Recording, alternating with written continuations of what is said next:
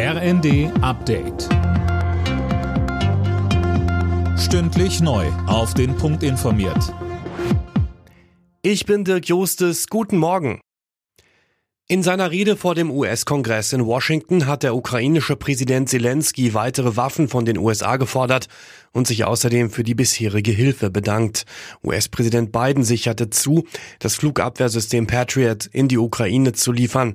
Die zentrale Aussage des Treffens, so der Politikwissenschaftler Thomas Jäger bei NTV, ist, dass die Unterstützung der Vereinigten Staaten und der internationalen Allianz bestehen bleibt und dass die Ukraine weiterhin befähigt wird, sich gegen die russische Aggression zu verteidigen, um dann, wenn diese Verteidigung erfolgreich vollzogen worden ist, in Gespräche mit Russland einzusteigen.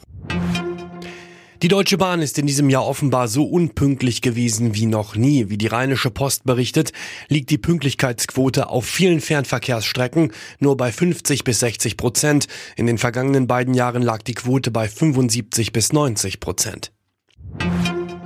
Die FDP stellt erneut den Atomausstieg in Frage. Verkehrsminister Wissing begründet das in den Funke-Zeitungen mit der zunehmenden Elektromobilität. Mehr von Tim Britztrup. Die trage nur mit sauberem Strom zum Klimaschutz bei. Mit Strom aus Kohle oder Gas, der auch noch wahnsinnig teuer sei, fahre die Elektromobilität in eine Sackgasse. Deswegen dürfe es keine Tabus geben, auch nicht bei den Atomlaufzeiten, so Wissing. Monatelang hatten sich Grüne und FDP in der Ampel über den Atomausstieg gezofft. Am Ende musste Kanzler Scholz ein Machtwort sprechen. Demnach werden die letzten drei Meiler im kommenden Frühjahr endgültig abgeschaltet.